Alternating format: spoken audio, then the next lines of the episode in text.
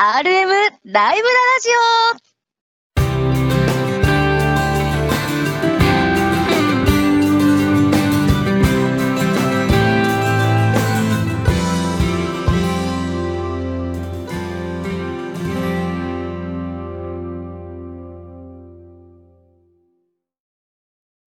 オネコパブリッシングの鉄道書籍 RM ライブラリーの編集担当さんが様々な旬の鉄道の話題をお届けいたします。私、パーソナリティを務めます、町田彩香と申します。そして、語りますのは、こちらのお二人です。チーム RM ライブラリーの葉山健と申します。同じく水野ひろしでございます。どうぞよろしくお願いいたします。よろしくお願いします。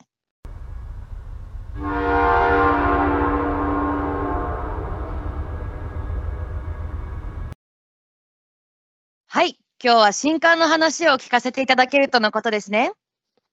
はい。今日は RM リライブラリー第14巻、車を運ぶ貨車をご紹介したいと思います。もう表紙からインパクトがすごいじゃないですか。ああ、ね、この横浜の街をその赤い貨車に、はい。これ新車なんですけどね、新車の自動車がずらずら乗ってて、そうですよ。えーちょっとこんな貨物列車、今はどこでも見ることできないですよね。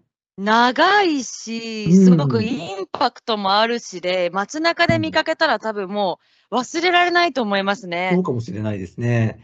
まあ、この写真が、うーんと、1982年の撮影なんで、まあ、はい松田さんはお生まれになる前のはことだと思そううんでですすが、ね。あのはい私とか水野さんにとっては、うん、割と最近じゃ んそうそんな感じしますよね。割と最近までいたんだっていう感じがしちゃう写真ですね、これはね。そうなんですか。はいはいはい。さて、えーまあ、私ね、えー私事ですが、車も、鉄道だけじゃなくて車も大好きなんで、あら、えー車を運ぶ貨物列車っていうのがね、昔から大好きなんですね。おお、はい、あの、模まさ型しでくももうね、大好きな本。このテーマうんうんで集めております。世界中の、ええー車を運ぶ貨車っていうのはね、僕のコレクションのテーマの一つですね。 そうだったんですか。はい初めて知りました。まあ、そうですよね。はい。いつかね、あの、あれモデルで発表したいと思ってるぐらい集めてるんですけども。はい。はい。さて、えー車を運ぶ貨車といっても、その形態にはいくつかあります。形態と目はい的ですね。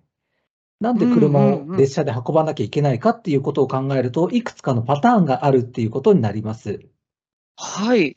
はい。まずこの表紙の絵から説明しますと、さっきも言ったようはいに、これ、新車を運んでるんですね。はい。要は内陸にあるうー自動車工場から、この場合は、えー輸出するための港まで運んでるんですね。ああ、なるほど。だから横浜に向かってるんです、この列車は。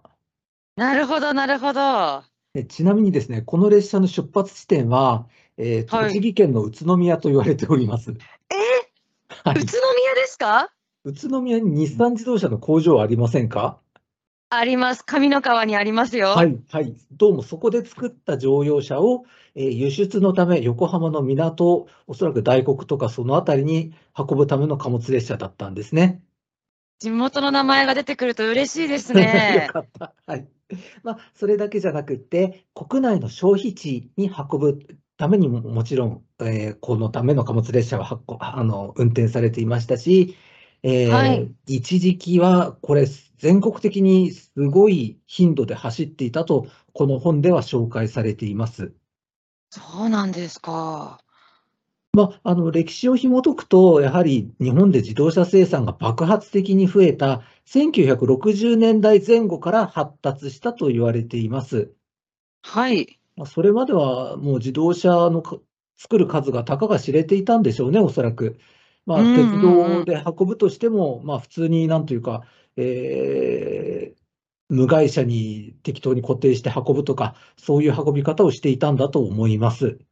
はい。はい、ところが生産量が爆発的に増えたことで、これは効率上げていかないと全然運びきれないやっていうことになったうらしくて、ーん最初に試作されたのが、例えばトヨタ自動車のパブリカっていう車がありましたけども、はい。はいパブリカ専用の貨車。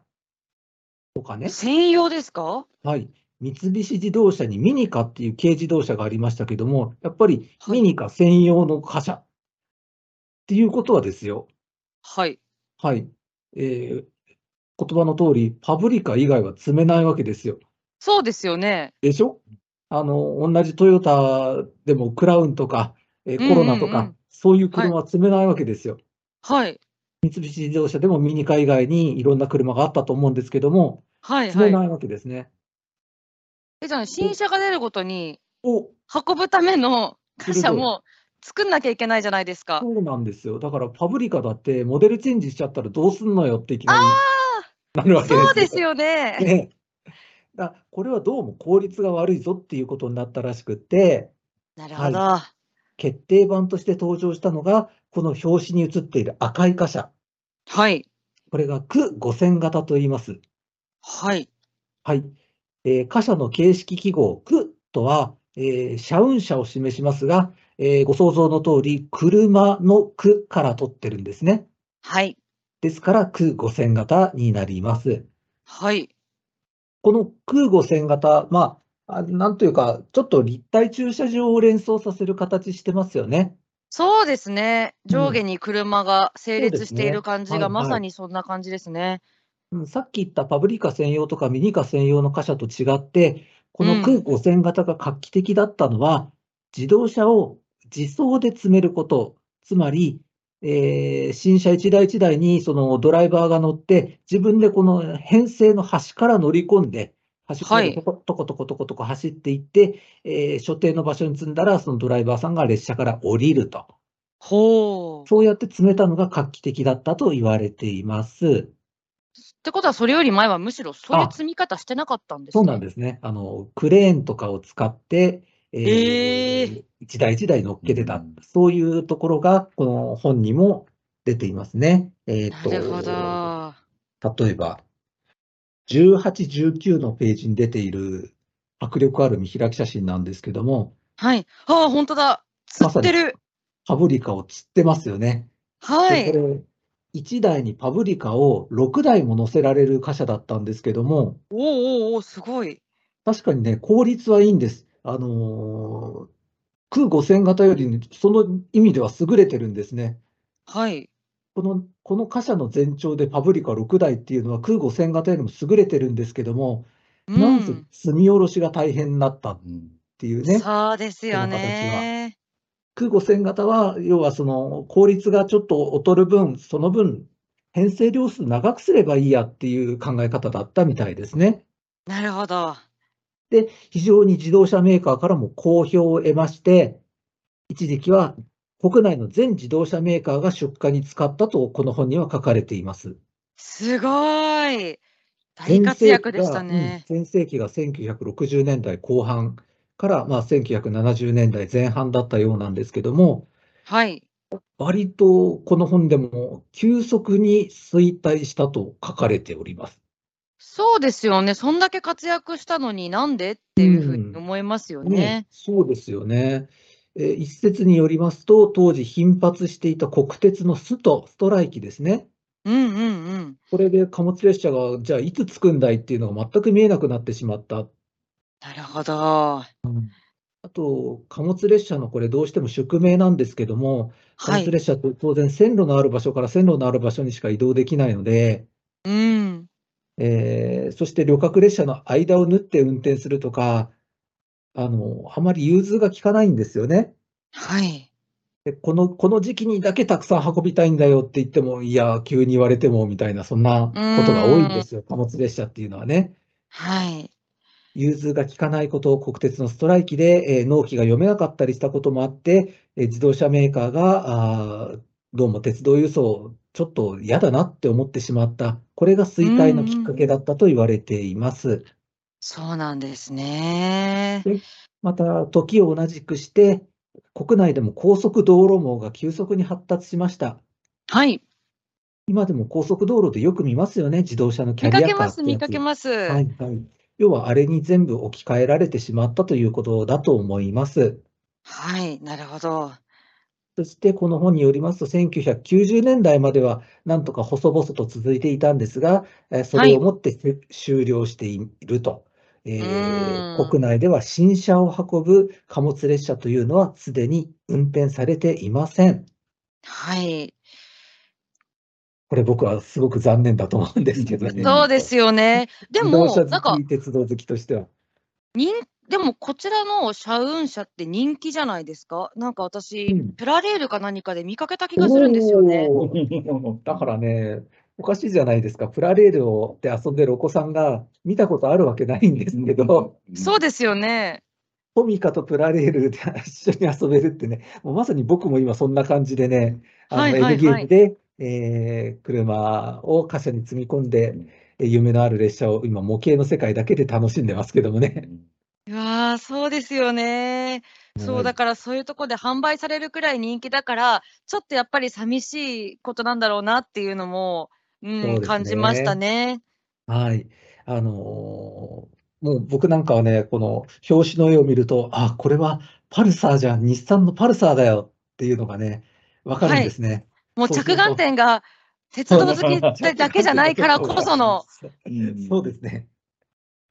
そんな楽しみ方もあるんじゃないかと思います。はい。話は戻ります。何種類か車を運ぶ列車というのは存在すると申しました。2パターン目として、おはい客の車を運び、そのお客が併結されている客車に一緒に乗るという列車があります。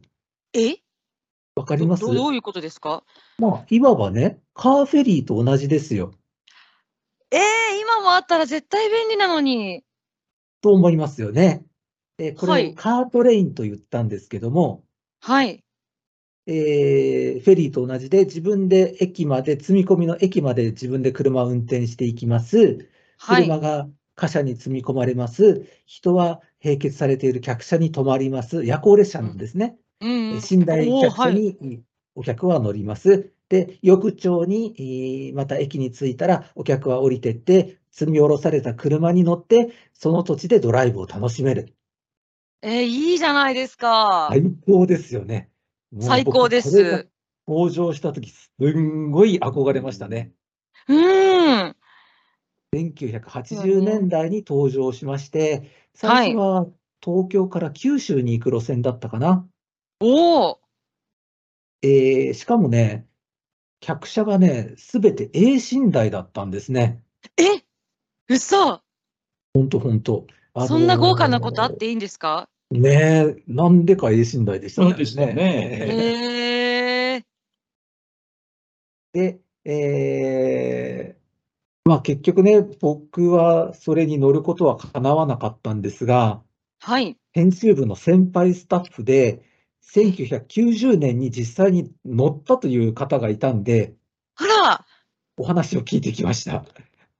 いいな、羨ましい。まあね、当然面白がって乗ったわけですよ、先輩も。はい。ところがね、これがね、ってね、うん。面白い話なんですけどね、はい。当時は列車が恵比寿駅から出てたんですって。恵比寿、はい。はい、山手線の恵比寿ですね。うんところが、恵比寿というのは、えー長距離列車が普通発車する駅ではないわけですよ。そうですよね。しかも、山手線の駅から発車するわけでもなくって、えはい。かつて貨物駅だった部分から出るわけですよね。あー、なるほど。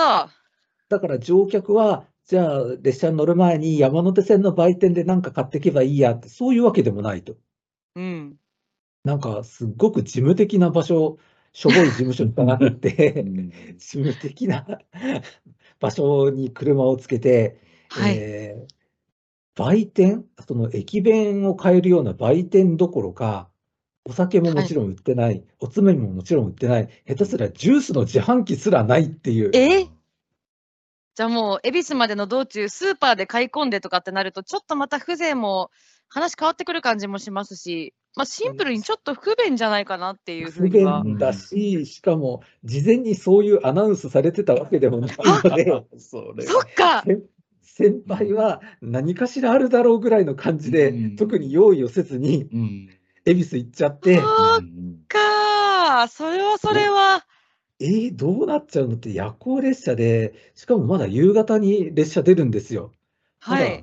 普通の人が夕食を食べる前の時間そうでにすよ列車が出ねち。ゃうんだけど、え、これどうなっちゃうのって思うじゃな いですか。はい。